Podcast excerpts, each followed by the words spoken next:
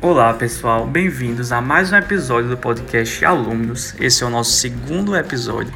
Como vocês puderam perceber, nós vamos tentar aqui discutir um pouco sobre a educação à distância, sobre o Enem, sobre a dificuldade que os alunos estão tendo de ter acesso à educação nesse período de pandemia. Eu sou Pedro Hamilton, estudante de Direito da UERN Campo Central. Estou aqui com Francisco Cavalcante, também estudante de Direito da UERN Campo Central, membro do Centro Acadêmico Rio Barbosa, como eu também. E também estamos aqui com Vinícius Andrade, que cursa Economia na Universidade de São Paulo e é fundador do Salvaguarda, programa social de educação especializado em escolas públicas, com ações ao longo do ano voltadas a alunos de ensino médio, dentro de três frentes: motivação, conteúdo e informação. Além dele, também estamos aqui com o professor Sandro Coco, que é graduado em filosofia pela UERN, mestre em ciências sociais também pela UERN e atualmente cursa direito na UFES. Para tentar começar esse debate, eu queria aqui pedir para que Sandro falasse um pouco sobre a sua experiência e como as escolas que ele trabalha estão lidando com a pandemia e quais são as formas que elas estão lidando para tentar levar a educação, levar conteúdo para os seus alunos. Então, Pedro, e aí, pessoal, beleza? É, beleza. é o seguinte, foi um choque né, para todos nós é, saber que o mundo estava passando por essa situação, né, está passando por essa situação de pandemia e se fez necessário esse confinamento, esse estado de quarentena. Então a gente teve que se reinventar, a gente teve que aprender fazendo. É, foi um, um choque muito grande, principalmente para aqueles professores que não tinham habilidade com algumas ferramentas, como por exemplo o Google Sala de Aula, e outras ferramentas que podem servir na, na propagação do conhecimento, na propagação do ensino à distância, e todas essas ferramentas e esses mecanismos novos para aquela geração de professores, ou para aquele grupo de pessoas que não estavam afinados, foi assim um desafio tremendo. Né? Estou falando por parte dos professores. Né? Quanto à questão do aluno, é, a realidade não se torna muito diferente, uma vez que alguns alunos que estavam muito ligados à tecnologia, à robótica, à informática, passaram a lidar com, com essa, esse tipo de ensino de uma forma mais tranquila, de uma forma mais é, leve, mais fácil. Em contrapartida, fazendo uma comparação com os alunos que não só não tinham acesso a essas tecnologias, mas também é, nem familiaridade, mas também por uma questão social, é, não tinha como nem, nem ao menos ter uma internet em casa, foi assim absurdamente discrepante a maneira como as escolas encararam a, esse ensino à distância, é, essa necessidade junto à quarentena de se fazer educação. Então, por exemplo, na escola da rede privada que eu trabalho aqui na cidade, é, toda a equipe pedagógica já foi se reunir logo no primeiro dia de quarentena, já foi pensar as possibilidades de mecanismos, de ferramentas, de didáticas, de metodologia, não só para a equipe dos professores, mas também como alcançar os alunos e as famílias. Em contrapartida, né, em sua realidade mais, ah, vamos dizer assim, forte, as escolas públicas, eh, tanto a estadual como a federal, foi um, foi praticamente um apagão. Né? Primeiro porque a escola estadual estava em greve. Né? A escola estadual estava em greve. A escola federal, apesar de não estar em greve, ela foi mais, um pouco mais humana. Ela foi fazer um levantamento da quantidade de alunos que não tinham acesso à internet ou a determinadas ferramentas que poderiam fazer essa ponte entre a escola e os mesmos. Então, a escola percebeu, né, o Instituto Federal, o Campus Mossoró, percebeu que tinha um número muito alto de alunos que não tinham acesso à internet de qualidade e um número também considerável de alunos que não tinham acesso à, internet, ou seja, independente que fosse de qualidade ou não, não tinha acesso nenhum praticamente, e viu que era uma demanda muito grande. E aí optou por suspender as aulas. As escolas estaduais, tanto Abel como Moreira Dias, como estava em greve, passou-se aí um mês pós-greve, primeiro mês de quarentena, passou-se o segundo mês, e aí agora, adentrando o terceiro mês de quarentena, foi que as escolas pensaram, ó, não dá, a gente tem que fazer alguma coisa, porque não vai bater os 200 dias letivos e tal, e aí ficou o mesmo impasse que do IF. Né? Se lá metade do público vem de escola privada e tem um acesso, né, tem um poder aquisitivo um pouco maior e tem um acesso às ferramentas, mas mesmo assim, a escola pensou no aluno como um todo, como seria na rede estadual, uma vez que a, a maioria, né, a grande maioria, talvez dois terços, não tem acesso à internet. E aí, esse terceiro mês agora, a liderança da escola, alguns pais, alguns professores é, se reuniram para pensar o que, que nós vamos fazer. E aí alguns professores optaram por tomar as aulas chamadas de aulas remotas, aulas é, virtuais, né, por meio da EAD, e outros não optaram, né? Não optaram por pensar nos alunos que não tinham acesso, né? Alguns não optaram por isso, outros não optaram por não saberem lidar com isso, não saberem dar aula virtual, não saberem trabalhar a educação à distância. E a gente está nesse, nesse é, é, turbilhão aí de sensações, emoções de encarar a educação em meio à pandemia, em meio à quarentena. Pois é, Sandra, imagino que isso deve estar tá sendo bastante difícil, de ter que lidar com a pandemia e lidar com esse tipo de ensino à distância como se fosse algo muito novo. E além disso, eu também queria que você falasse sobre como está a situação dos seus alunos. Você conhece alguns, muitos dos seus alunos, tem contato com eles. E eu queria que você também falasse, tipo, qual a realidade que você vê neles, o que é que eles estão sentindo, se eles estão conseguindo estudar, mesmo até os que têm condição de ter internet, que têm condição de pagar um curso online, os que têm condição de comprarem livros para isso. Mas mesmo assim ainda é algo muito difícil, né, de você manter esse ritmo de estudo nesse, nessa pandemia. Cara, é... o mundo precisa se transformar a partir desses acontecimentos. E já está se transformando, né? A mudança já está ocorrendo. A educação à distância, ela era uma realidade e mais cedo ou mais tarde viria a calhar.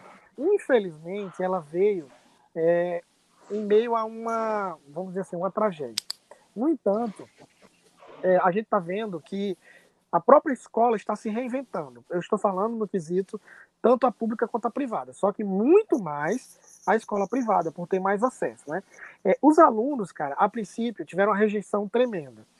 Então, assim, houve uma rejeição, depois houve uma, eu não sei se por moda, eu não sei se por é, é, necessidade, mas houve meio que uma adaptação. Depois nós tivemos uma terceira fase, vamos dizer assim, de uma baixa, foi meio que uma apatia, assim, a galera já não suportava mais é, tanta aula, né, pelo menos na, na, na escola que eu trabalho, tanta aula, tanta tarefa, e a falta de tato, a falta de contato humano, a falta de, de feedback mesmo real, sem ter uma tela que separasse não só professor-aluno, mas aluno-aluno, né, os colegas de sala. E aí, cara, é, nessa terceira fase foi uma fase meio que de apatia e a molecada baixou um pouco o rendimento, mas agora eu percebo a retomada, mas muito lenta, muito lenta. É, primeiro porque, assim, quais são as dificuldades encontradas? Né? A primeira dificuldade que eu acho é porque nem todo mundo é autodidata.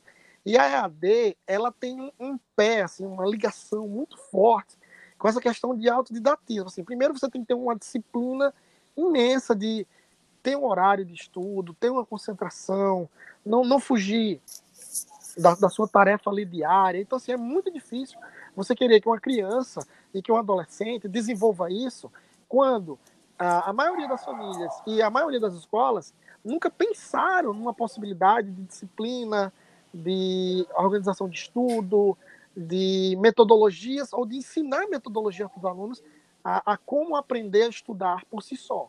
Né? A escola joga conteúdo, a escola pede, né, muitas vezes, para que o aluno é, apresente trabalho, mas a escola nunca teve uma disciplina específica que ensinasse o aluno, por exemplo, a saber aprender, a saber estudar, a aprender a apresentar um trabalho. Então, isso aí foi uma, uma dificuldade encontrada, pelo menos por grande parte dos alunos, uma vez que nunca a escola tradicional preparou o aluno para isso, né, para um autodidatismo. Né? Sempre prepara meio para uma educação muito uh, manualesca e muito uh, de apoio, né, de, de suporte. É, no momento, o que eu vejo de mais é, crucial, que me me machuca até um pouco, é porque a pandemia trouxe um estado de emoção muito forte para todo mundo, principalmente para eles, crianças e adolescentes.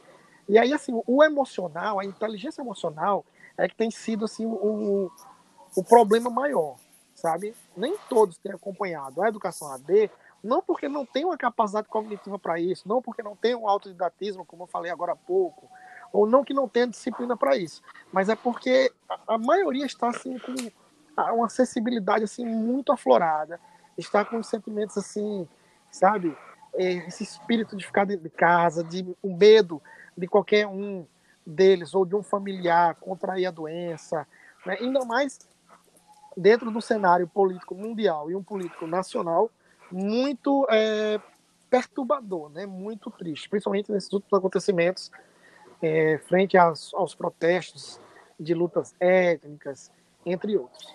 Até porque, Sandro, é, todo mundo aqui já teve que lidar com o Enem em algum momento da vida, ou lida até hoje, sabe como já é muito ruim para o psicológico de um aluno ter que se preparar para uma prova que vai dizer o resto da sua vida, né? Já é muito difícil você lidar com o Enem, ter emocional para isso numa situação normal. Imagina uma situação de pandemia que você não tem qualidade de ensino, que você não tem nem condições de ir para aula, já é realmente algo muito, muito, muito difícil naturalmente Imagine agora, né? Acho que para a mentalidade do aluno deve ser, deve ser muito pior. Exato, cara, exato. É, é isso que está pegando muito, sabe? Assim, que tá. É, isso eu tô falando, os que tem toda é, um suporte, né? Imagina os que não tem. Então, alinhado ao que o professor Sandro falou, eu queria colocar em discussão algumas estatísticas que a gente tem visto no noticiário. E a ONU, ela estipulou que mais de um milhão um bilhão e meio de alunos estão sem escolas nesse momento e que a pandemia ela acabou por evidenciar certas fragilidades que antes eram desconsideradas, né? Antes se tinha a ideia de que a educação era para todos, mas com a pandemia a gente percebe um certo distanciamento desse conceito.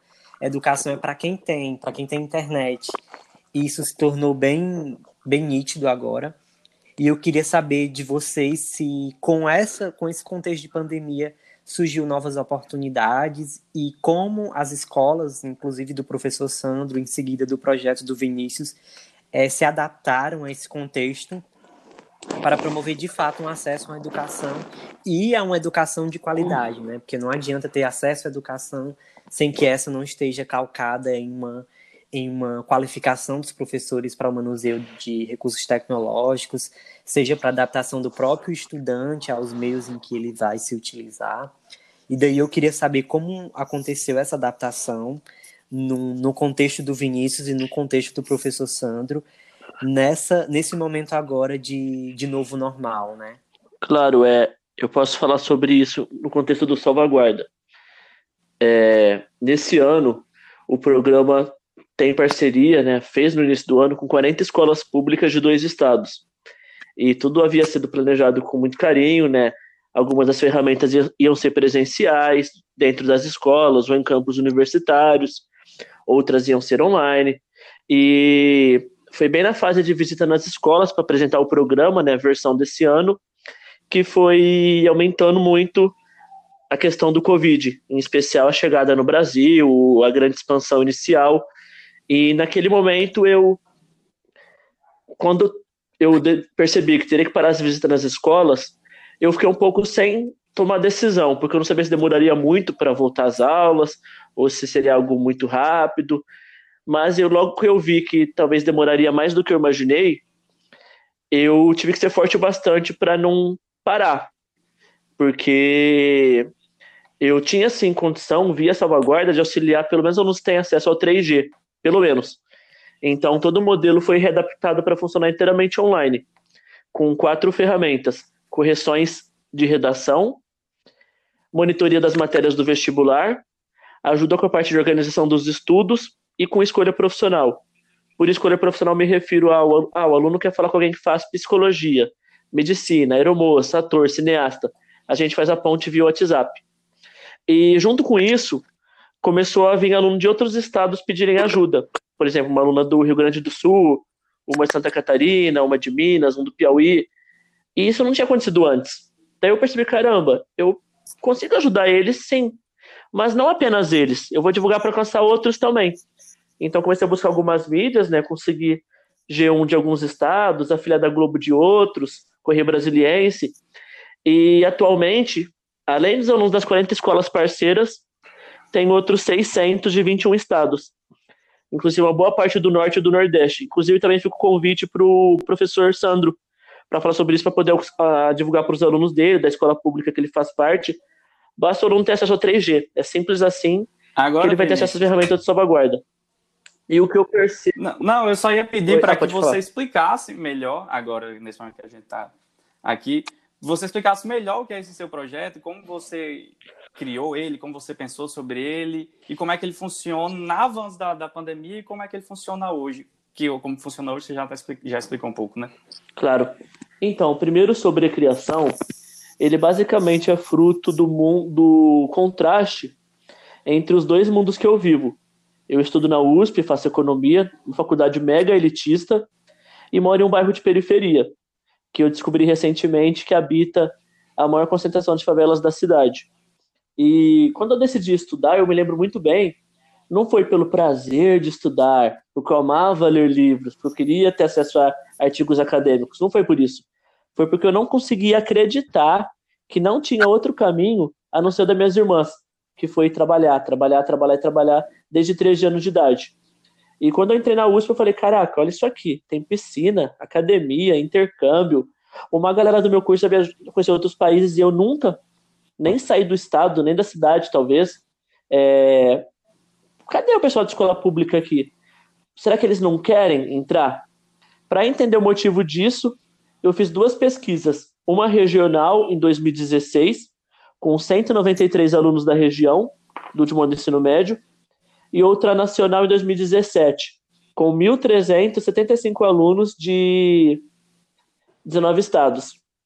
E os dados mostraram, o pessoal tem sim interesse em entrar em uma universidade, mas falta informação sobre os meios de ingresso na universidade. Por exemplo, muitos se inscrevem no Enem. Inclusive o Sandro pode falar sobre isso depois. Mas são poucos os que de fato sabem como usar o Enem como instrumento para entrar no ensino superior. Isso não é claro na cabeça dos alunos, porque o contexto é muito distante. Muitos professores, infelizmente, nem têm essas informações. Então é um, um contexto muito distante da realidade da faculdade. E eu digo de uma cidade que eu moro que tem um campus da USP. Então, imagine cidades que nem têm campus universitário. Nesse contexto nasceu o Salvaguarda. Ele começou em 2017 como de fato um programa que faz parceria com escolas e oferece ferramentas para os alunos. Ele começou em 2017 auxiliando 11 escolas da região, apenas os terceiros anos, as turmas de último ano de ensino médio. Depois, 2018, 14 escolas, segundos e terceiros anos. Ano passado, 21 escolas, ensino médio todo. E, por fim, este ano, com 21 escolas de dois estados. Eles têm essas ferramentas que trabalham dentro de três frentes: motivação, conteúdo e informação. Por exemplo, Vou falar sobre uma escola auxiliada. Vai ter três grupos do Whats, um com os primeiros anos, um com os segundos e um com os terceiros anos. É nesses grupos que eles recebem informações que muitas vezes não chegam para eles, por exemplo, inscrição de vestibular, pedido de isenção da taxa, cursinhos populares, workshops, etc. Também correções de redação mensais. Universi universitários de vários estados fazem as correções para eles no modelo Enem. Além disso, acompanha os mesmos alunos ao longo do ano. Tem também excursão para conhecer o campus da USP de graça, para os segundos anos do ensino médio. Atualmente, dois autores, né, roteiristas da Globo, pagam os ônibus por patrocínio social. Tem também excursão para campos de outras cidades. A gente freta um ônibus vende as vagas a preço de custo. Tem aulões mensais no campus da USP, grupos de monitoria, simulados mensais, visita de psicólogas para falar com os primeiros anos para trabalhar a parte de escolha profissional. Então, era um modelo que tinha ferramentas presenciais nas escolas, presenciais em campos universitários e online. E esse modelo bonitinho que a gente tanto construiu teve que ser um pouco esquecido esse ano devido ao cenário de Covid. Então, tudo foi readaptado.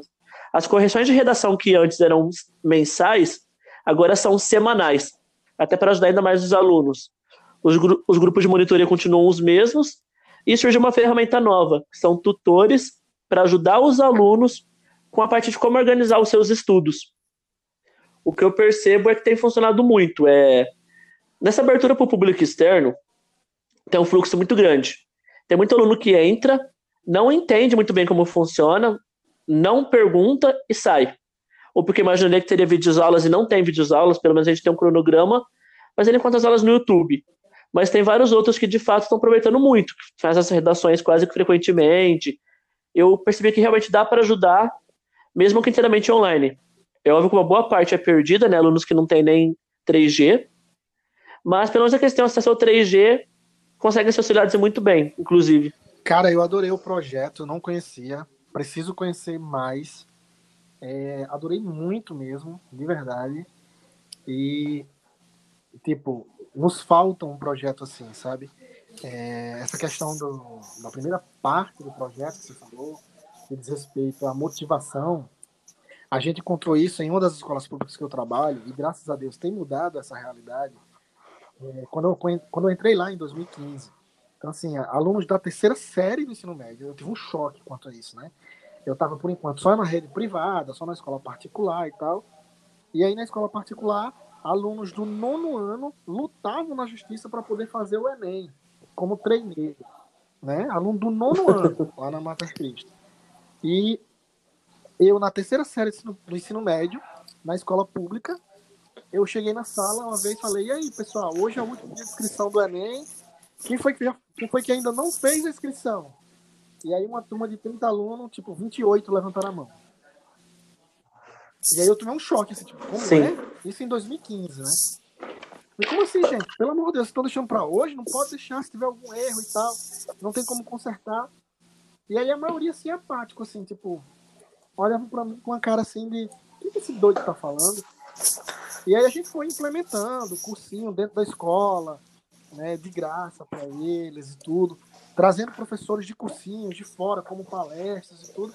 E aí, com o tempo, a gente foi mudando isso, tanto que ano passado nós tivemos uma adesão muito grande de alunos treineiros da segunda série e até alunos da primeira série. Isso é uma mudança radical em quatro anos. Mas, assim, nossa, esse primeiro ponto do projeto de vocês, que é a questão motivacional, cara, é importantíssimo, porque eles acham que ninguém liga para eles, eles acham que eles não são capazes, eles pensam assim, faculdade para eles é uma coisa assim muito longe, eles não imaginam fazer, né? E aí, cara, eu adorei o, o projeto e o convite também, quero conhecer um pouco mais, tá?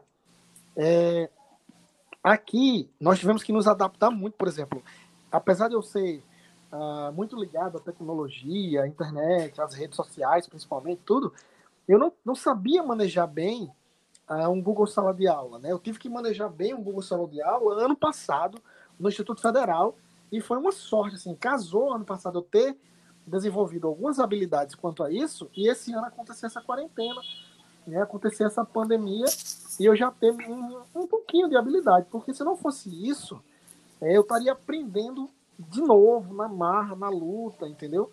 E os alunos, cara, é, como eu disse, até alguns que já têm um manejo, que já conhecem, o ponto que Pedro citou é muito forte. O emocional deles estava tão lá embaixo que eles não tinham nem força para poder querer aprender é, uma determinada ferramenta útil a eles, né?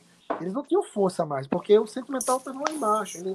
Eles sabiam que iriam passar pelo menos um mês ou dois longe de seus amigos, longe de uma prática esportiva coletiva, né? longe de um abraço, longe de um afeto. Então, assim, foi bem complicado, sabe? Assim, foi bem complicado, está sendo complicado. Mas a gente está ah, dando todo o suporte, né? Principalmente agora, Pedro, com o Live, né? Que você teve acesso, né? Graças a Deus. Então, assim, o Live agora está nos dando um apoio total, né? Para os meninos que não conhecem, o colégio particular que nós que eu trabalho, tem uma aula de inteligência socioemocional. Toda semana, todas as turmas, do primeiro aninho até o terceiro ano do ensino médio, tem aula de inteligência socioemocional. Então, é um projeto muito bonito chamado Laboratório Inteligência de Vida, e a gente tem discutido os afetos durante a, a pandemia, os afetos durante a quarentena. E tem muita atividade para fazer ah, virtualmente, tipo ligar para um parente que você não fala já há mais de ano, é, tentar mandar uma mensagem de apoio para um, um, tio, um avô, um, um, primo.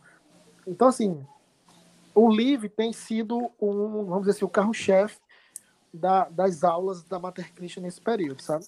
É, Sandro, dando continuidade a um ponto que você falou, que eu achei bem, interessante, que diz respeito à a, sua familiaridade com os recursos tecnológicos para poder manejar as aulas, eu queria saber de você, que está inserido tanto no contexto de escola particular, de escola pública e também da, da rede federal, que também é pública, como você tem visto a questão da adaptação dos professores nesses três ambientes distintos quanto ao manejo de recursos tecnológicos? Porque um ponto interessante é, é a adaptação com que os professores que foram formados para ter aula para dar aula presenciais terem que se reinventar para poder gerir recursos tecnológicos, né?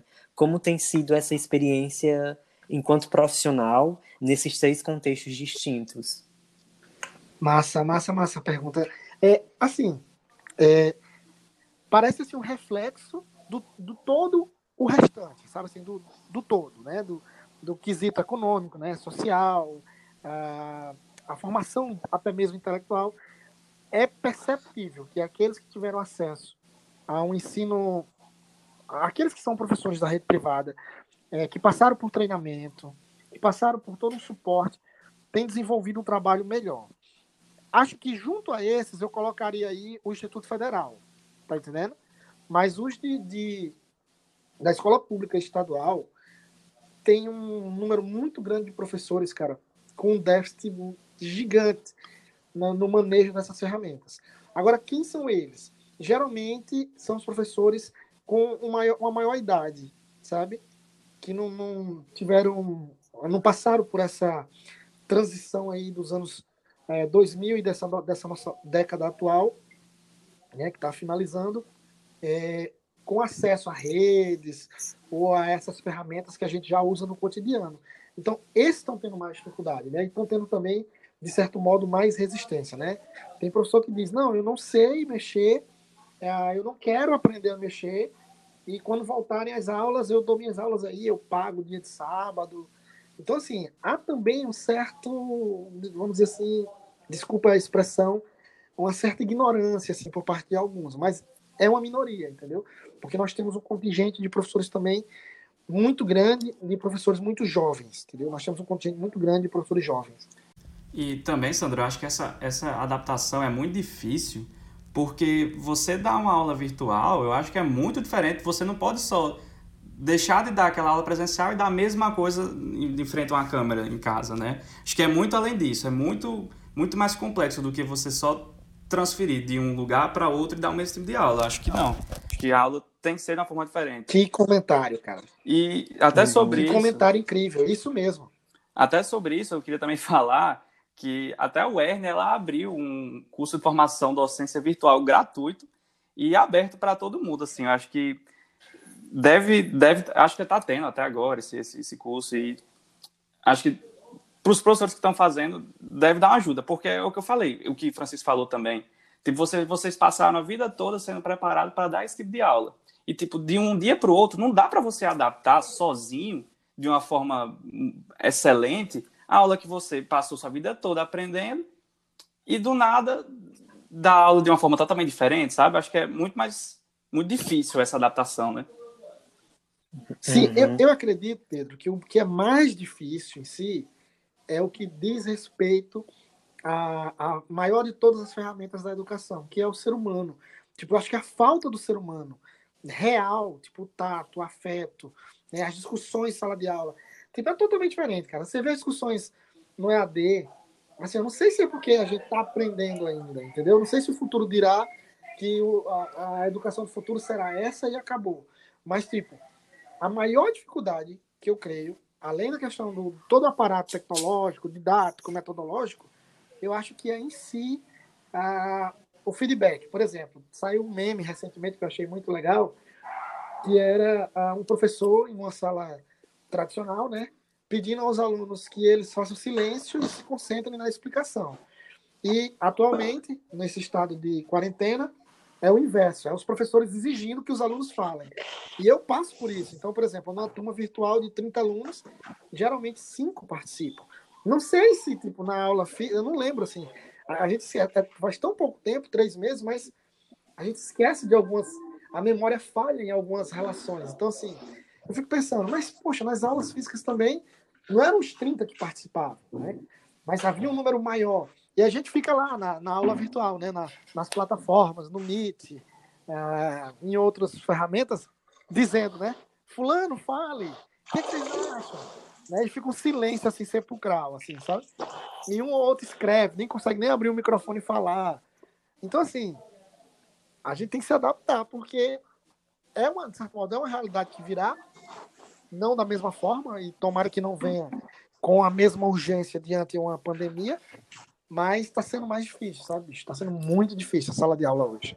É, eu acho que é importante falar, é importante perceber que tudo que a gente falou aqui, todos os problemas que nós falamos aqui, são problemas que já aconteciam antes, antes da pandemia. Já era um problema, já era um problema da realidade da educação brasileira e que está sendo agravada, agravado nesse momento. E uma coisa que eu queria entrar agora no debate é que fala, tentar falar um pouco sobre, sobre o que está sendo feito né, nesse momento aqui. É, primeiro, primeiro, a gente viu o ministro da Educação falando que a pandemia afeta a todos de forma igual. E como isso é uma competição, não tem problema nenhum. Eu queria que vocês discutissem um pouco, falassem um pouco sobre isso e dissessem e percebessem se é verdade ou não isso que o ministro está falando. Se a pandemia afeta realmente todos de forma igual, logo o Enem, como é uma competição, a gente tem que manter. Por mais que já, já foi decidido que não vai manter, que vai adiar, depois a gente pode até discutir se realmente adiar é a melhor solução. Mas eu queria que vocês falassem nesse momento sobre isso. Sobre se a pandemia afeta a todos de forma igual, né? Ah, beleza, eu posso falar um pouco sim.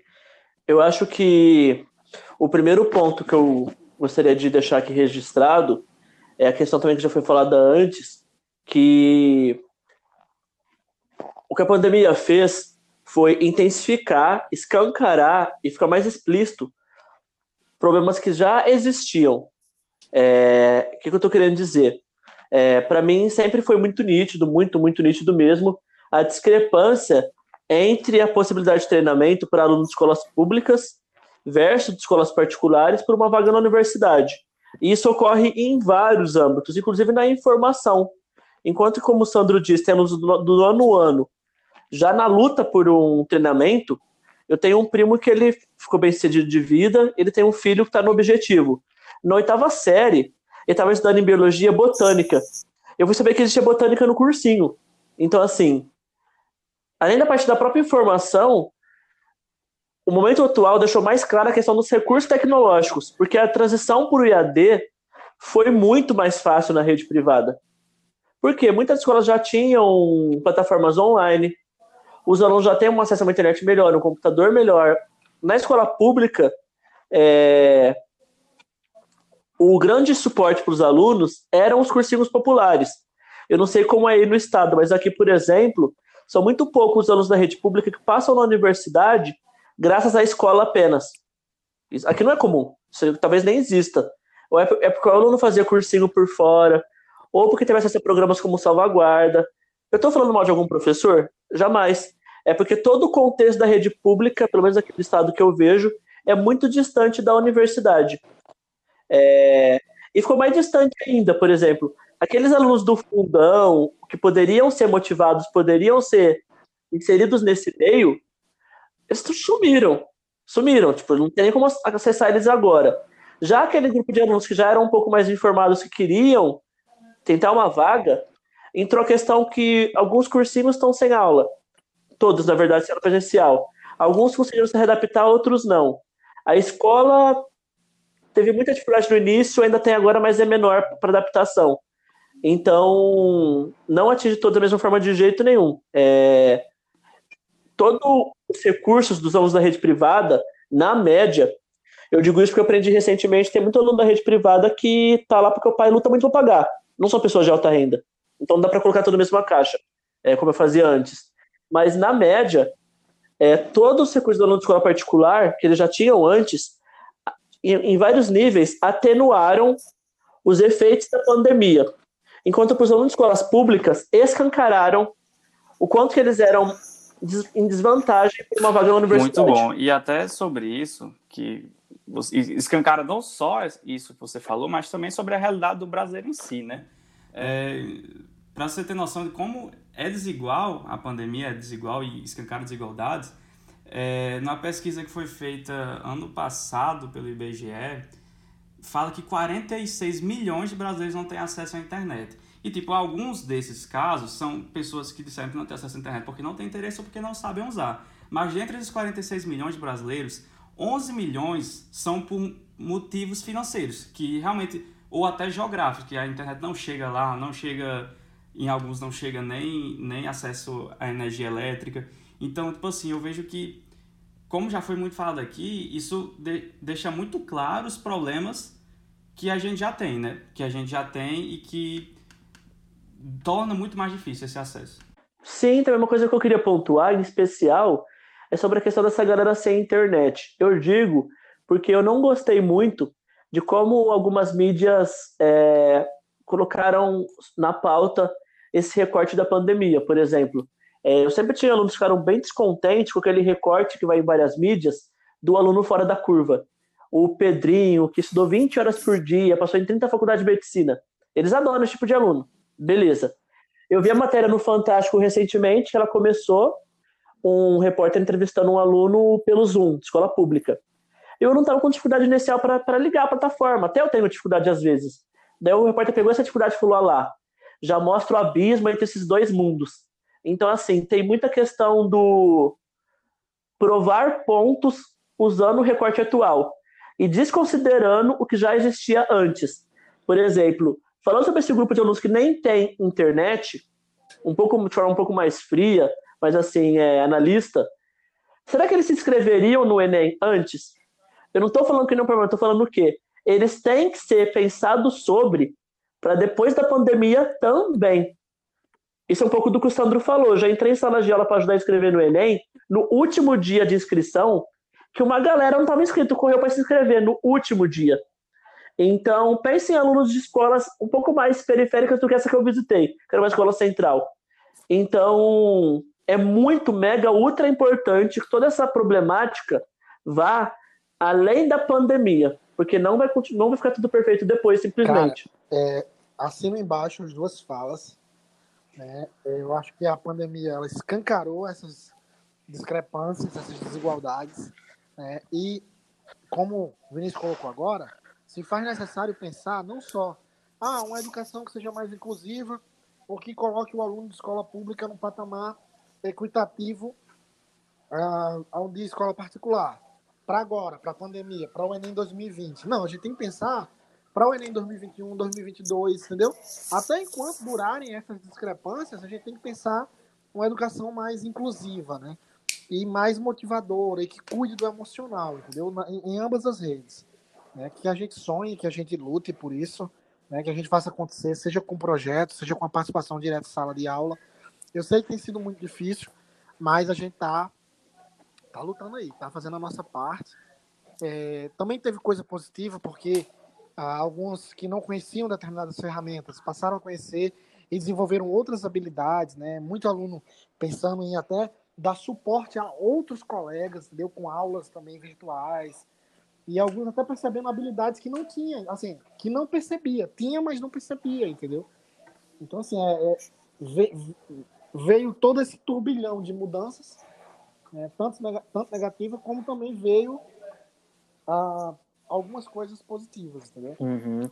É, nesse, nesse sentido, nessas duas falas que vocês falaram, eu queria fazer uma pergunta é, para saber de vocês qual a percepção que vocês têm sobre a educação à distância, né, o EAD. O EAD é o futuro? Se for o futuro, é, esse esse, essa metodologia ela vai proporcionar de fato uma aprendizagem significativa em todos os contextos, independentemente da, dos recortes socioeconômicos. É, é possível é, os professores trazerem uma capacitação significativa para os seus estudantes, uma formação de qualidade. E o que é que vocês acham que vai se, se encaminhar daqui para frente, tanto no Salvaguarda, no projeto do Vinícius, quanto no, nas aulas do professor Sandro. Vinícius, você pode começar? Claro. Então, é, uma fala um pouco mais pessoal minha, embora eu goste muito de mudança eu tenho assim um pouco de medo de, dessas pegadas um pouco mais assim. Vamos mudar geral. Tipo assim, essa, por exemplo, aquelas falas de não tem mais que existir sala de aula, tipo, eu tenho um pouco de medo, talvez de segurança, não sei, mas eu fico um pouco receoso. Sobre a questão do IAD ser o futuro, é, eu acho que eu não vejo isso num futuro tão próximo aqui no Brasil, não. Porque para ser algo bem sucedido, tem que todos os alunos estarem em um nível muito grande de motivação, de autodidatismo, de realmente ser protagonista do seu processo. E isso não é o que eu vejo. É, os alunos são muito, muito é, instigados e instruídos, mesmo que não explicitamente nem indiretamente por um professor, mas pelo modelo, a serem muito passivos no processo de aprendizado. Muito, muito, muito mesmo. Então, nesse contexto, não dá para ser AD tão cedo. Isso é uma mudança que é muito estrutural, eu vejo no Salvaguarda. O aluno chega aqui, eu falo, beleza, olha, tem os grupos de monitoria, lá tem um cronograma de estudos, você encontra as aulas no YouTube, tem um corretor para redação, tem tudo isso aqui. Tem, eu, eu sei que tem tudo que ele precisa. Mas o que, ele, que ele precisa fazer? Sentar a bunda na cadeira e, de fato, fazer. Esse modelo assusta muito, eles saem. Eu falo, o que você está fazendo agora? Ah, eu paguei o Descomplica, eu tô vendo a aula deles. Eu falei, gente, você encontra essas mesmas aulas no YouTube de graça. Então, assim, eu acho que não vejo acontecendo tão cedo. Não vejo. E mesmo no cenário perfeito, eu acho que falando da formação superior, né, um pouco mais geral, tem limitações. Tem cursos que eu acho que realmente não dá para ser AD, não. É, eu acho assim, é, essa questão do, do, das coisas se darem de forma abrupta e muito exagerada, como o Vinícius comentou, eu, eu hei de concordar que que para mim não rola, eu acho que não vai ser por aí. Tipo, é, mesmo com a quarentena passando, amanhã as escolas vão fechar e vamos todo mundo agora fazer AD.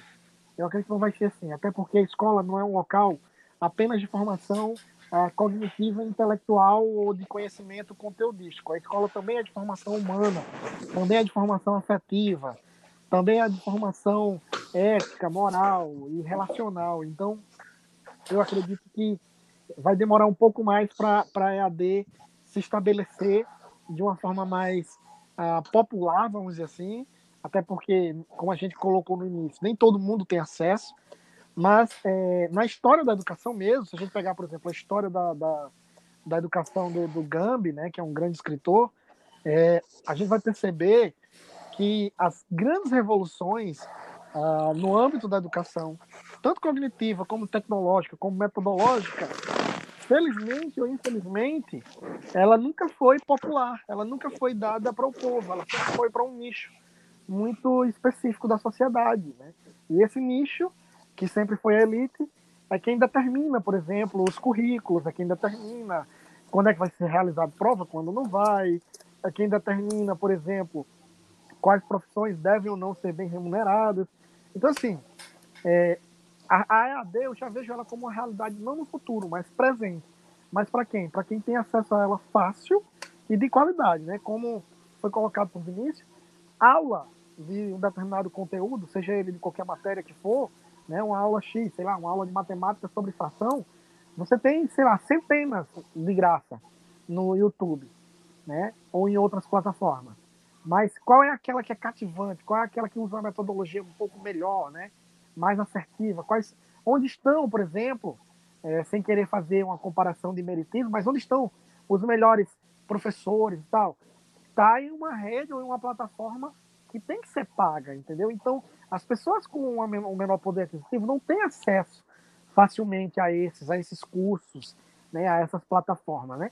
Vamos sonhar um dia que e vamos lutar para fazer acontecer esse sonho, para que esses cheguem a todos, né?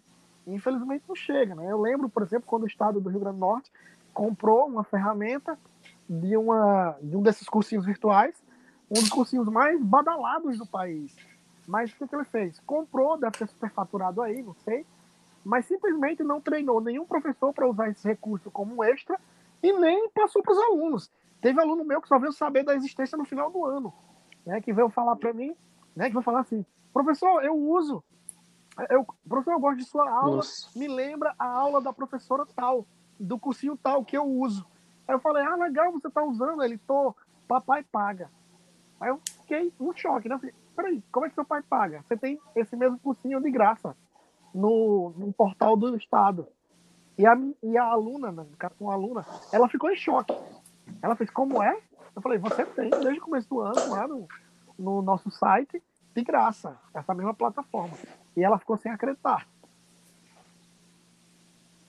Muito interessante saber esses contextos. E para dinamizar um pouco mais a nossa conversa, nós abrimos um espaço, nosso Instagram, o arroba é Alumnos Podcast. Quem quiser seguir e acompanhar um pouco mais sobre os próximos episódios, basta seguir arroba Alumnos Podcast. E alguns dos nossos seguidores e estudantes também mandaram algum, algumas perguntas sobre alguns temas que inclusive foram citados no decorrer desse episódio. Nós vamos começar com a Ana Quitéria. Ela mandou uma pergunta para a gente, para os professores, para o professor e para o Vinícius. A pandemia veio levantar o tapete de muitos problemas já existentes em nossa sociedade. A desigualdade ficou ainda mais clara para todos, em especial no que tange o problema da educação básica e daqueles que estão concluindo o ensino médio. Alunos da rede particular estão com a oportunidade de continuar seus estudos e preparação para o Enem, enquanto que os da rede pública mais uma vez ficam em desvantagem. É possível acreditar que a pandemia possa deixar um legado, no sentido que essa problemática fique cada vez mais visível e não seja esquecida? Podemos dizer que as soluções e aparatos pensados para esse momento possam continuar a existir na tentativa de promover uma aproximação entre essas realidades? É, respondendo a, a, a, Ana Séria, eu acredito que sim, sabe? Eu acho que vai trazer, já trouxe à tona essa, essa temática, essa discussão, né, que já existia, só que muito tímida, só por um ou outro que levantava bandeira pela educação de qualidade e uma educação uh, igualitária, né, equitativa e tal. Mas agora eu acho que ela vai tomar uma proporção maior, sabe? Ela vai tomar uma proporção maior. O que eu fico triste é porque eu também acredito que voltando à antiga normalidade, né, e não o novo normal, como a galera está usando agora essa expressão, voltando à antiga normalidade, muitos irão esquecer, né? Muitos vão cair no seu. Eu, eu falo até por um receio que eu caia nisso também, porque eu trabalho muito, tenho uma carga horária muito alta, uma vez que o professor nunca é valorizado nesse país e é necessário fazer uma carga horária alta. É, simplesmente eu fico com receio de voltar a uma rotina é, estressante, né? Que também isso veio à tona, né? Diante dessa quarentena, a gente pensar é, se somos homens máquinas, estamos trabalhando demais sem ligar para nossa qualidade de saúde, uh, tanto física como emocional. Mas eu, eu fico com receio assim de será que os que hoje estão levantando a voz de uma educação para todos, de fato, e, quer seja presencial, quer seja à distância, continuarão com esses dizeres, continuarão com essas palavras pós-quarentena? Eu espero que sim. É, eu posso falar sobre isso também. É, é, infelizmente, eu não sei se eu sou tão otimista. Eu gostaria que sim, mas é, eu luto com salvaguarda todos os dias desde 2017. E eu vi o quanto que é muito difícil é, conseguir ajuda, conseguir espaço sobre esses dois recortes que eu luto, que é um programa social, que não é o tipo de não é o tipo de instituição que alguém vai falar, caramba, eu quero ajudar, não é? E sobre a educação, que é um recorte muito mais esquecido ainda. É, eu vejo que as pessoas apoiam muito ideias. Se eu falar agora no, no, perfil do Facebook ou qualquer outro espaço, nossa, eu quero criar um programa para fazer aquilo, tipo, para oferecer sopas para moradores de rua das capitais, por exemplo. Vai ter uma galera, ajuda, nossa, que incrível, parabéns, meu Deus, que lindo. Quando isso vira de fato um trabalho, e um trabalho que tem preocupação por qualidade, por frequência, que é realmente uma coisa de fato é, concreta, essa galera vai sumindo. Então, seu programa social, que podem vir para ajudar os alunos, é, as pessoas não associam primeiramente com qualidade, é como se algo ah, que puder fazer fácil, tá bom, e depois como de fato um trabalho, beleza, dá, é, tem que gastar energia assim, tem que, fazer, tem que trabalhar assim. E sobre a questão um pouco mais sobre a preocupação com os alunos da rede pública, pelo menos em parte da mídia, eu acho que depois acaba. É uma pena, E é um dos motivos que me incomodou tanto essas manchetes recentes. Porque eu, só eu sei o quanto que eu lutei, insisti, nesses, nesses anos de projeto, para várias mídias me dar espaço. Eu consegui sim muitas. Talvez sábado agora vou aparecer no É de Casa da Globo. Mas assim, um monte de gente que simplesmente ignorou. E são os mesmos que fizeram matérias agora, colocando como manchete, aqueles alunos que não têm internet. Que são os mesmos alunos que eu falei para ajudar em vários outros momentos. Então eu acho que, infelizmente, a rede social tem esse efeito de terem pautas por momento. Agora a pauta é educação, vamos fazer tudo. Ah, conseguiu cadear seu Enem. Pronto, galera, vencemos, parabéns, vamos para a próxima.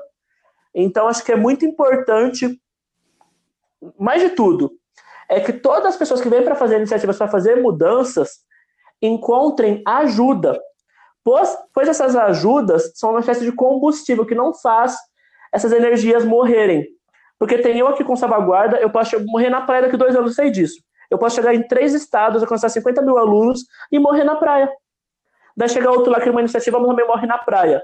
Então é muito importante todo mundo que pensou sobre isso agora. Sensacional, sensacional. Não Gostei pare, pelo menos, de pensar depois. Agora, seguindo as perguntas dos nossos seguidores, a Ana Gabi, a Ana Gabriela também mandou uma. E agora, sinta à vontade, um dos dois que quiser responder, né? Porque a nossa conversa foi muito instigante, a gente acabou conversando muito, mas realmente o debate é necessário.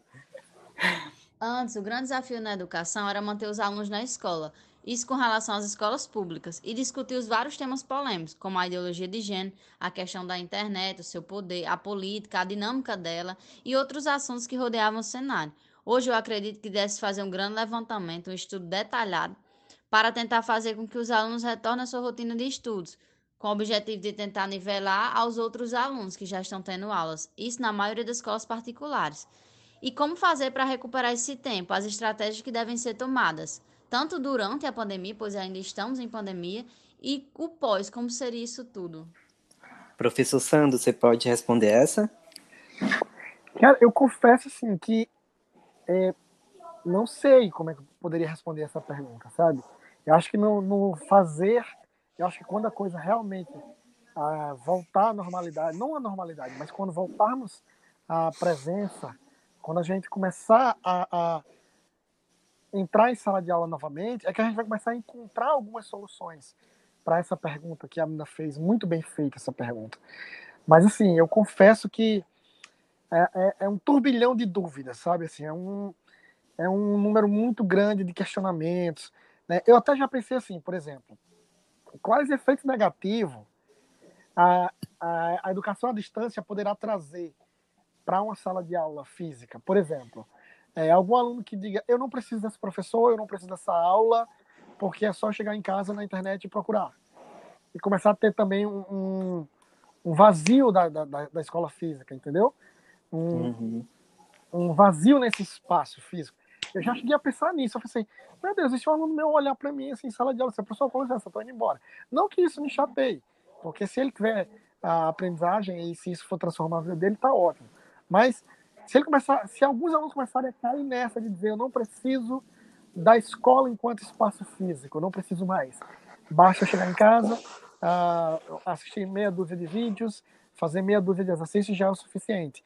A pergunta é, será o suficiente? Será que escola se reduz a isso mesmo? Ao cognitivo ou a um emaranhado de, de currículos e conteúdos? Será que escola não é algo mais, como, como eu citei, né? Será que escola não é afeto? Será que escola não são pessoas? Eu penso assim, sabe? E à medida que as escolas forem voltando, a gente vai conseguir pontuar possíveis respostas para a pergunta da Gabi. Ok. Agora o Levi de Fortaleza, também mandou uma pergunta. É, eu queria saber se, de algum modo, tem como pôr os estudantes que, de certa forma, são marginalizados pelo Estado em pé de igualdade com os estudantes ditos privilegiados. Pois a gente sabe que no meio do estudo remoto é quase impossível isso, né? E queria saber também como ter um estudo aplicado e consciente em tempo de pandemia. Vinícius, eu acho que como salvaguarda ele tem feito essa missão é, você pode responder o Levi? Claro, posso sim.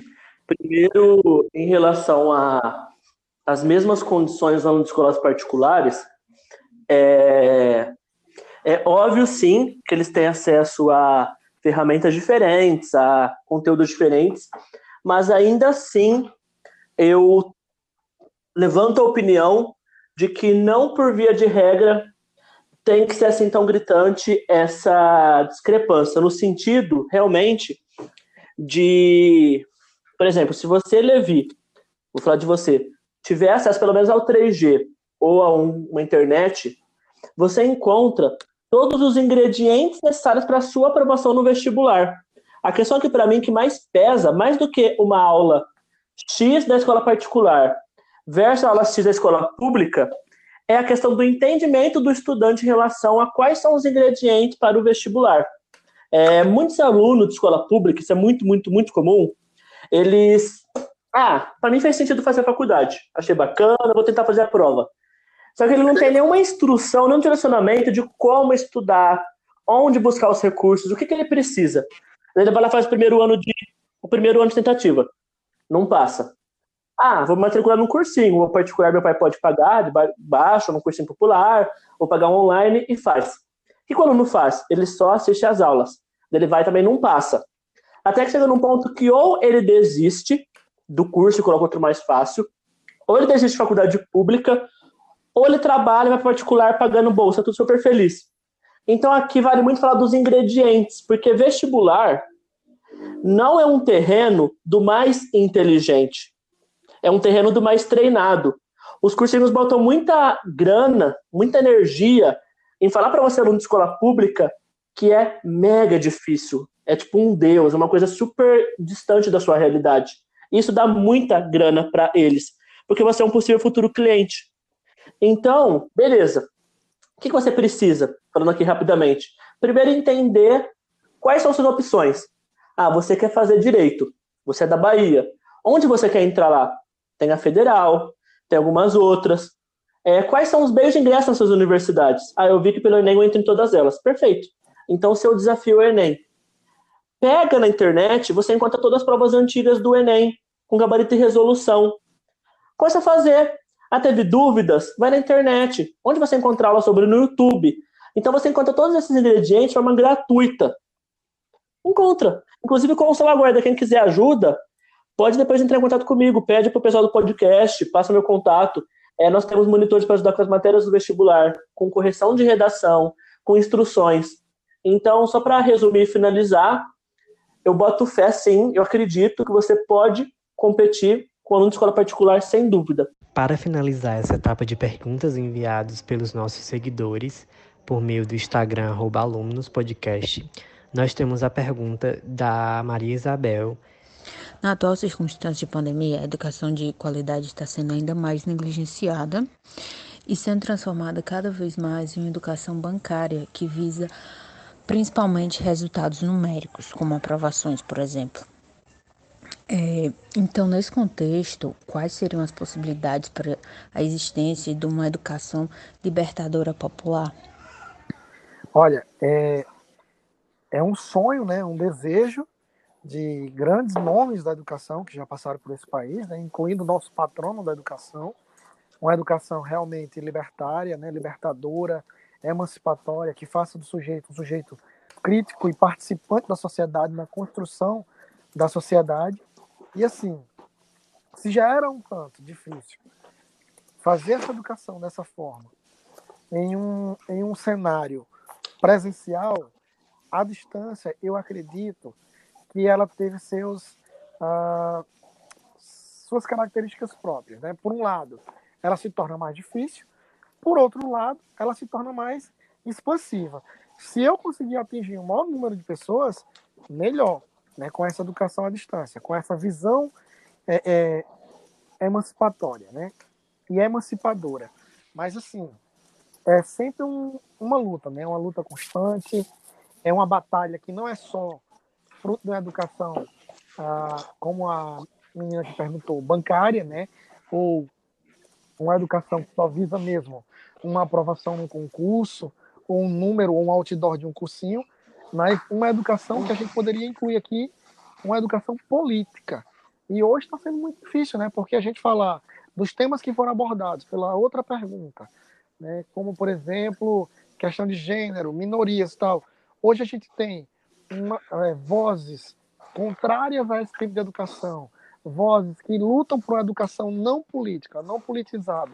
Então, assim, por um lado, na, na rede, a gente pode dizer, olha, aqui não é a educação formal, aqui não é aquela educação tradicional que vocês tanto se arvoram e querem que não se fale de política.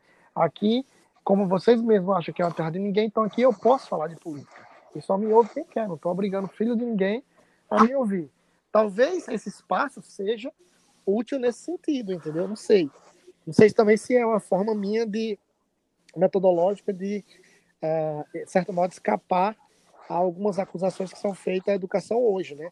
De doutrinação e etc. Então, assim, é uma batalha, é uma batalha constante. Pois é, e eu queria agora levar a, a conversa para um lado de discutir quais seriam as soluções para esse problema para esses alunos que estão agora se preparando para o Enem. Porque assim, eu vi aqui que no Tocantins, a estadual, vai voltar em agosto, dia 3 de agosto, para ser mais exato, com os alunos da, do terceiro ano do ensino médio. E eles vão fazer um sistema que vai ser assim, eles vão ficar tipo revezando. 50% dos alunos vão ter aula numa semana, depois, depois esses alunos vão na semana seguinte ter aula online, e os outros 50 alunos que ficaram de fora vão ter aula presencial. Vai ficar nesse sistema. Assim, eu acho, eu particularmente acho esse sistema bem duvidoso. Não acho que isso seja uma coisa ideal. E outra coisa que eu também queria perguntar para vocês é se vocês acham que só adiar o Enem é uma solução. Porque o que a gente tá vendo é que muita gente está sendo prejudicada. Porque assim, adiar o Enem de 30 a 60 dias, né? Ainda vão decidir, eu acho. Mas assim, tem alunos que estão perdendo mais do que isso. É... Mas eu queria ouvir vocês. O que é que vocês acham? Se deve manter o Enem, se deve cancelar, se deve adiar? E também se vocês acham como é que pode haver essa retomada de aula presencial e esse tipo de coisa. É, eu gostei do adiamento. Eu acho que é uma forma de, de certo modo, nos dar um tempo a mais para poder pensar essas injustiças e tentar consertar o máximo possível, mas não sei se é a solução mesmo, entendeu? Se, não sei, acho que retomar agora as aulas, como essa universidade está fazendo, também não, não sei, eu não sou a favor. É. Para mim, é, se bem que nem entrou em pauta, mas eu acho que não concordo com o cancelamento do Enem, não. Eu não concordo. É, aqui eu penso de forma um pouco mais fria, assim, não tão sentimental. Por exemplo, se cancelar o Enem, vai levar toda essa demanda de alunos que estão podendo se preparar esse ano, mesmo de escolas públicas, para o ano que vem. Então, pelo critério da, dos alunos que não têm internet, não seria desigual ainda assim. Então, acho que me incomoda muito quando a pauta ela vem apenas no cenário pandemia, como se tudo fosse perfeito antes e fosse perfeito também depois. Eu acho que o adiamento ainda assim não é perfeito. Ele vai sim ter falhas, esses dois meses a mais, ou um que seja, não vai cobrir é, o tempo de readaptação, o tempo sem aula, mas eu não acho que tem solução perfeita aqui. Eu acho que é muito válido levar a energia para pós-Enem 2020. Perfeito, perfeito. Entender Concordo, que esse não vai ser perfeito e não vai ser justo, como todos os também não foram. Pois é, gente. Então agora a gente está se encaminhando para o final. Eu queria saber se vocês têm alguma coisa para falar, algumas considerações finais, mais algo a dizer sobre esse assunto para a gente poder encerrar. Não, eu só tenho a agradecer né, a participação. Eu agradeço demais o convite. É, e estamos aí para pensar possibilidades de uma educação diferenciada. Né? Eu ia sugerir um livro, né, como foi é, pensado antes da fala, é, antes de vocês me convidarem, eu gostaria de sugerir um livro do Rubem Alves, A Escola que Sempre Sonhei, sem imaginar que pudesse existir, que é um livro fantástico que pensa uma outra proposta de escola, além dessa escola uh, bancária, dessa escola numérica. Então é isso, gente. Eu queria agradecer muito a participação de vocês. Também queria agradecer muito às pessoas que estão ouvindo e estão prestigiando esse nosso podcast, que esse é apenas o segundo, mas fiquem atentos porque daqui a duas semanas vai ter outro e pretendemos, pretendemos continuar assim. Muito obrigado por tudo e até a próxima.